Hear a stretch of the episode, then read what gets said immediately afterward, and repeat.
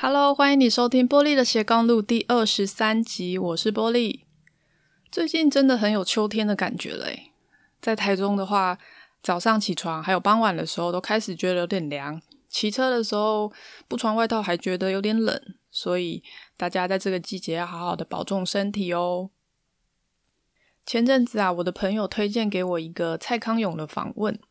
那这个访问呢是谈他关于情商的看法。哦，讲到情商，也就是情绪商数，简称 EQ 的话，我们可能会联想到脾气很好，哦，他很圆滑，很善于沟通等等。可是啊，蔡康永的这个影片，我看完之后，让我对情商的概念有了完全不一样的想法。所以呢，在今天的节目里，我把这个影片的内容做了一些整理，也补充了一点我的想法，希望说可以常常来提醒自己，要做一个高情商的人。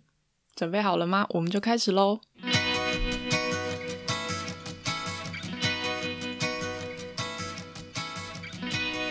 蔡康永在这个访谈里面呢，一开始就谈到，真正的情商好，不代表是委曲求全或是自我忍耐。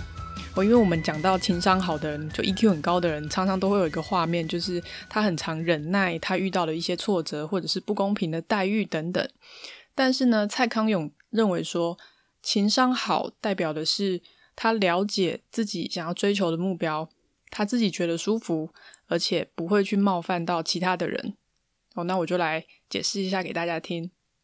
传统上对于高情商的定义呢，就是好像把自己的情绪要完全的隐藏起来，然后呢，要委屈自己去成全别人。哦，这个这个形象。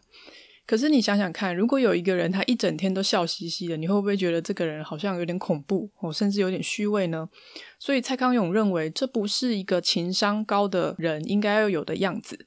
哦。那他很客气的举例说，呃，像演艺圈来讲的话，如果我们说，诶，谁的 EQ 很高，你可能会马上联想到林志玲，对不对？因为他好像永远都在微笑，永远都很温柔的对待别人。那他的这个形象呢，就是一个很典型的传统高情商的定义哦。可是呢，蔡康永认为演艺圈里面呢，高情商的代表，他觉得是周杰伦。呃，为什么呢？因为呢，他从决定结婚、当爸爸、做音乐到拍电影，他一步一步的去探索他自己的需求是什么，然后他就去做，最后呢，他也都做到了。哦，他有情绪，可是呢，他的喜怒哀乐呈现出来的时候，你并不会觉得你是被冒犯到的。哦，所以真正的情商最重要的就是你自己要觉得很舒服。那他里面有举一个譬喻，我非常的印象深刻。哦，他说，如果你在职场上被你的老板当众羞辱，要怎么办？可能是在一个会议的现场，里面有很多的主管，哦，然后呢，你就在当场被你的老板骂。可能责备你的东西做得不够好，这样。那我们一般很可能就会觉得说，哦，非常的丢脸啊，在这么多人面前被出糗，哦，被骂，非常的丢脸。那甚至夸张一点说，啊，好想死啊，好想好想赶快离开这里，等等的。好，那甚至可能一整天、好几天，你都会心情非常的不好。可是蔡康永说，我薪水有拿到，所以没关系。这是一个情商好的人的表达方法。为什么呢？因为情商高的人，他在判断的是这件事情对于我来说的意义是什么。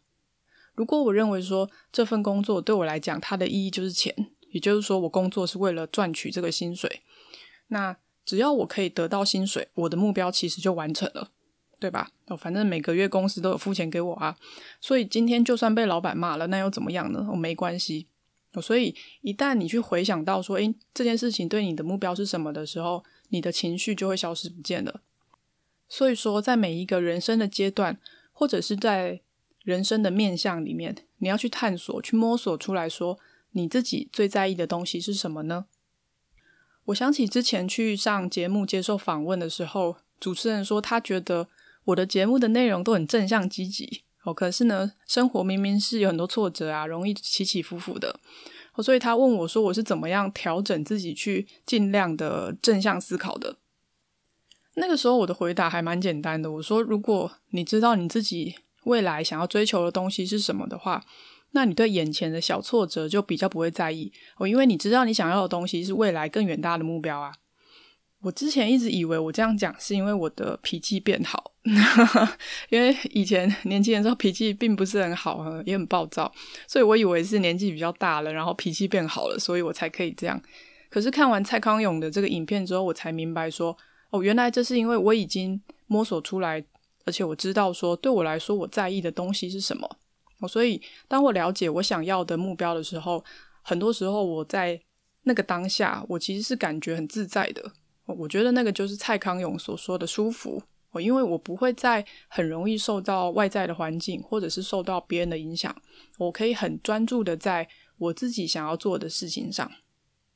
举例来说，我去上课或者是进修的时候，我是完全不在意，就是老师可能会对我讲话很直接，或者是会觉得我讲错，就直接说我讲错等等。就这件事情，我是完全不在意，因为我知道说我就是不会，我才来学啊。所以老师给我越多的指导，我会觉得越高兴，我完全不会去隐藏说这件事情我不熟悉，或者是我我做的不太好，作业不太会，这些东西我都完全不隐藏，我就会直接提出来说这个部分是不是可以请老师再做一些指导。所以我也不 care 别的同学是怎么看我的，因为对我来说，我今天花钱花了学费，我就是想要得到我想要得到的那些知识。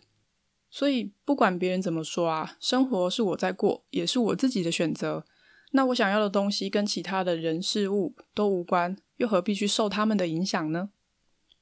访谈里面的第二个部分谈的是要丢掉别人所谓的应该，然后呢，为自己而活。因为他谈的是很多人一辈子可能混混沌沌，我到了退休，其实都搞不清楚自己到底要干嘛。那他们做的事情就是指望儿女要照他们的意思过得好。哦，可能他会希望他的儿女月薪可以达到多少钱？如果结婚或说嫁出去的话，要嫁给什么样的对象？那他们可能会很认真的费尽千辛万苦的准备一个房子给孩子住，然后呢，连带就会让他们的孩子也觉得说，我自己也必须这样做。哦，因为我爸妈是这样做嘛，所以他接收到的讯息就是我应该也需要这样做。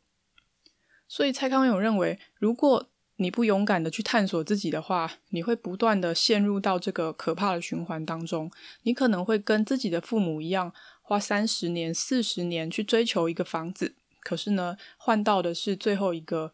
你不一定真的觉得那么值得的东西。之前我录过一集节目，在谈冒牌者症候群。哦，那他就是讲，呃，你觉得自己不够好，觉得自己的成就都是运气好，觉得自己是一个冒牌货的概念。所以你会很容易的感觉焦虑，你怕自己会被拆穿，别人会发现你其实很差劲哦。所以呢，你可能会开始讨好别人，总是为了他人的需求来勉强你自己。我记得那个时候就有提到说，父母的观念往往会成为我们衡量我们自己的价值、我们自己的成就，甚至是自己是不是值得被爱的一个重要的标准。所以呢，我们也很容易受到我们的父母对于成功的定义的影响。哦，例如说。呃，父母可能会希望你找一个稳定的工作，希望你去考公务员等等。可是，对你来说，公务员真的适合你吗？你是不是想过这件事情呢？当你的想法跟父母有差异的时候，你很可能就会质疑自己的价值。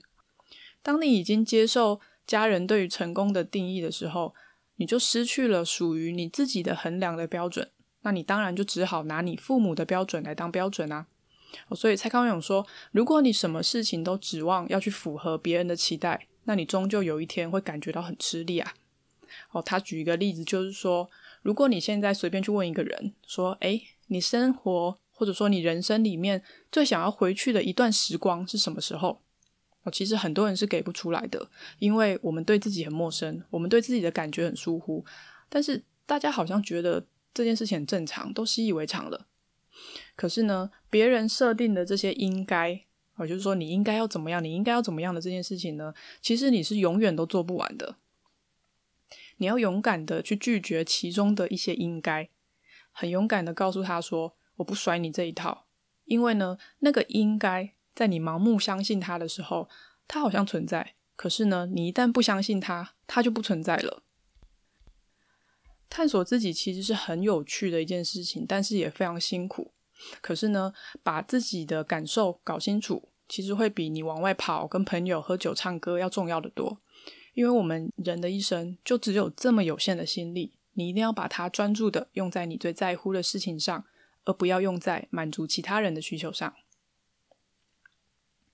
好，今天讲的比较凌乱一点，所以帮大家整理一下这一集的重点。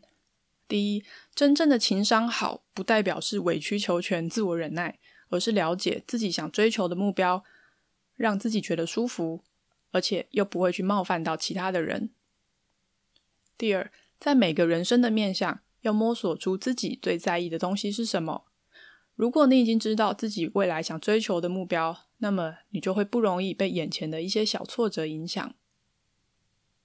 三，丢掉别人所谓的应该，为自己而活。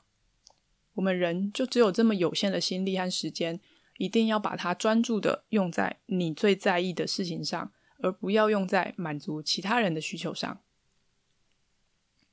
谢谢你收听今天的节目，欢迎你在 Facebook 搜寻“玻璃的斜杠路”，留言和我分享你的心得，或者是把这集节目分享给你身边需要的朋友。